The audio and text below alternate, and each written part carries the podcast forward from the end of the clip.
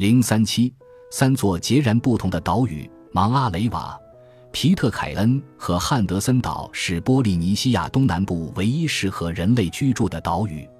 除此以外，只有几个地势很低的环礁工人短期停留或参观，但没有常住人口。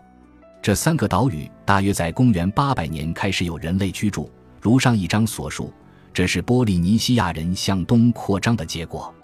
即使是三岛中位于最西面的，也就是波利尼西亚人最早登陆的芒阿雷瓦岛，距离最近的大型岛屿也有上千英里，如芒阿雷瓦岛西面的社会群岛和西北面的马克萨斯群岛。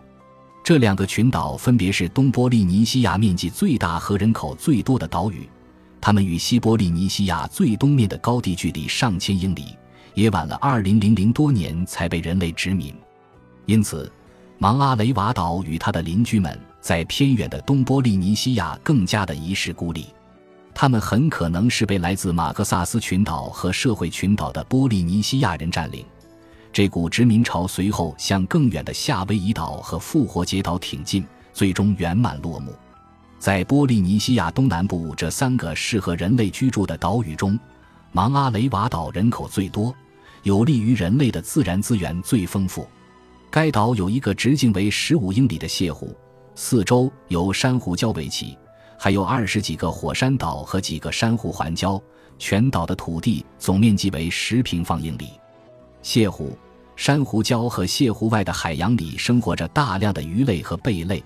其中有一种特别珍贵的黑纯珍珠牡蛎，又大又多，现在被用来养殖著名的黑珍珠。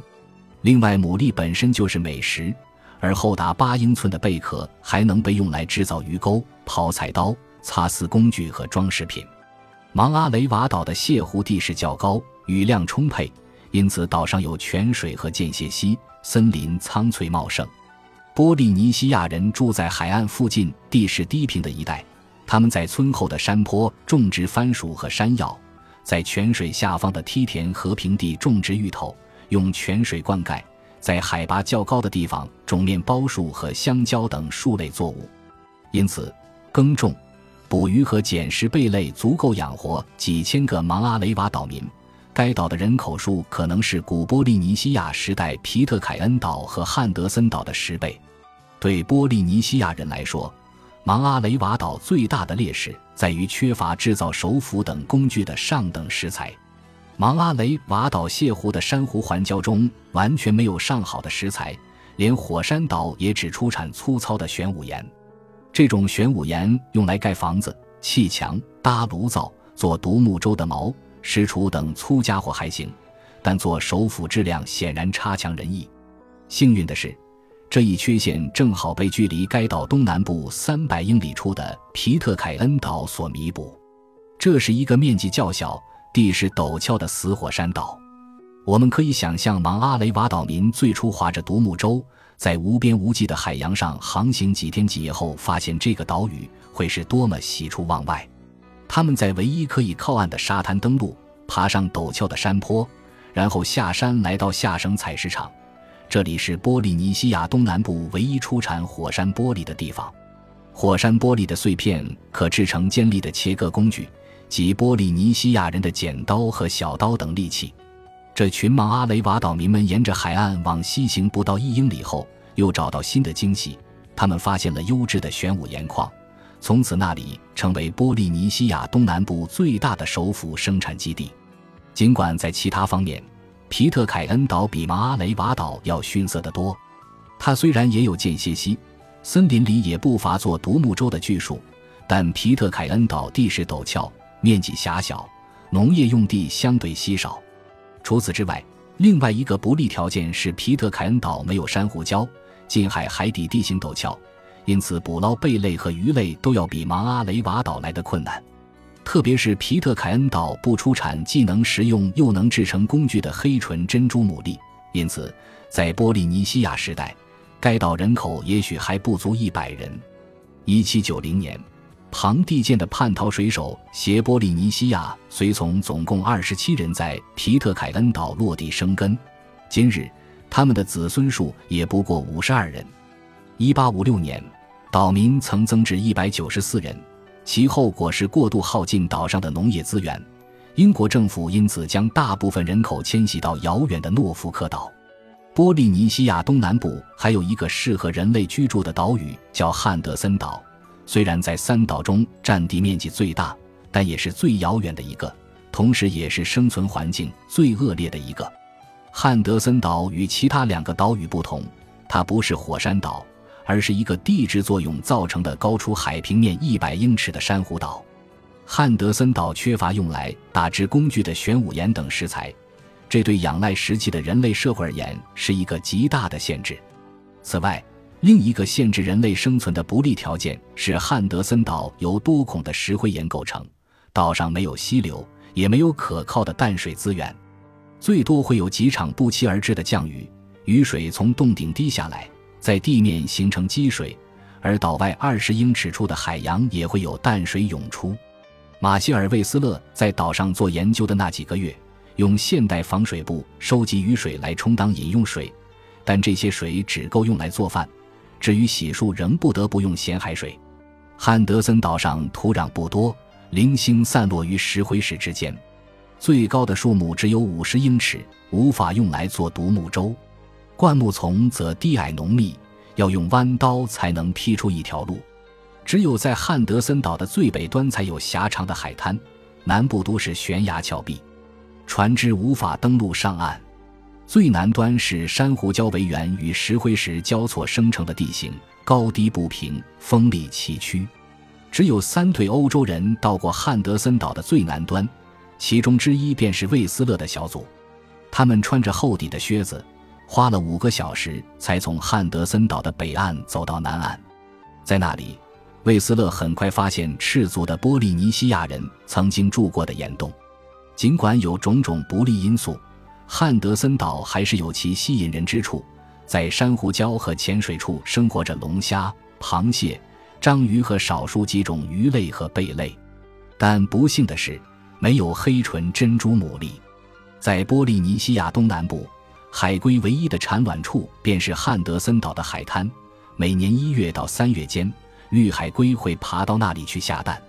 汉德森岛曾至少有十七种鸟类在此栖息繁殖，其中包括数百万只海燕。待在巢穴里的海燕及其雏鸟很容易被捉住，这足够供一百个岛民每人每天吃一只鸟，吃上个一年。汉德森岛上还有九种陆鸟，其中五种不会或不善于飞行，因此很容易被捉住。其中有三种大鸽子特别美味。鉴于上述特点。汉德森岛倒不失为午后郊游的好去处，或者小住几天，日日食海鲜、海鸟和海龟，满足口腹之欢。但要是在此地住上一辈子，恐怕太过危险。然而，魏斯勒的挖掘调查显示，岛上曾有一小群人竭尽所能地生存下去，这让所有见过或听过汉德森岛的人大为吃惊。而证据则是九十八块人骨和牙齿。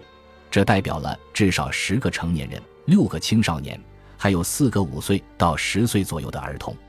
儿童的骨骼最能解释他们是长期居住在岛上，因为现代的皮特凯恩岛民通常不会带小孩一起到汉德森岛伐木和捕鱼。还有一个相关证据，便是埋在地下的大型贝种。这个贝种是目前科学家们在波利尼西亚东南部发现的最大贝种之一。位于北海岸的沙滩，长三百码，宽三十码，正对着穿过汉德森岛暗礁的唯一通道。贝种的垃圾堆有许多食物残层。魏斯勒和他的同事只是小试牛刀，就挖掘出大量的鱼骨，四十二二百一十三根鸟骨，还有几千根鹿鸟的骨头。通过魏斯勒小小是挖坑里的骨骸数，我们可以算出整个贝种大概埋有多少骨骸。从而推断出汉德森岛民几百年来必然留下了几千万根鱼骨和鸟骨。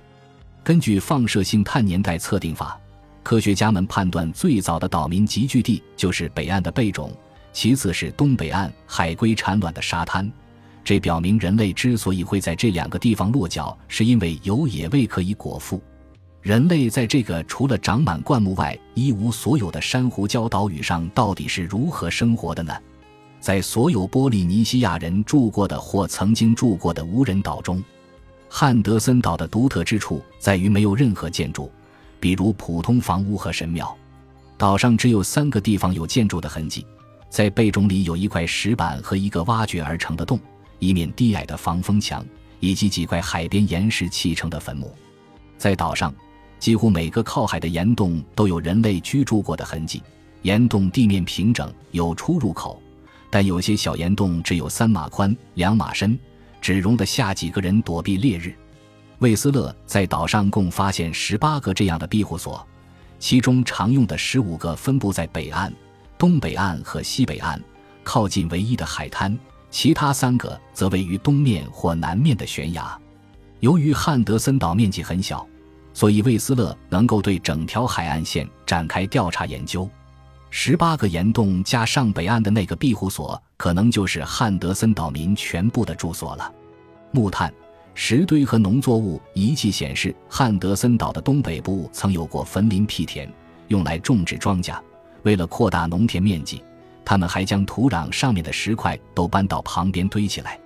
在岛民们有意引进的庄稼和有用的植物中，科学家们已经从考古点识辨出的，或是现在仍在岛上自生自灭的有椰子、香蕉、芋头几种林木，果实可榨油照明的石栗树、芙蓉树和一种胡椒树。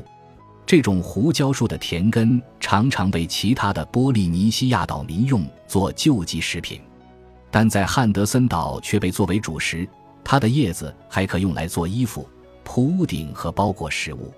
上述种种高糖分、高淀粉的作物，使得岛民们的饮食结构里碳酸化合物偏高。这解释了为什么魏斯勒挖掘出的岛民下颌骨和牙齿都呈现出让牙医们痛心疾首的牙周炎、牙齿磨损和牙齿脱落等症状。岛民们的蛋白质大多来自野鸟和海鲜，而挖掘出的几根猪骨则显示岛民们偶尔也养猪或是带猪上岛。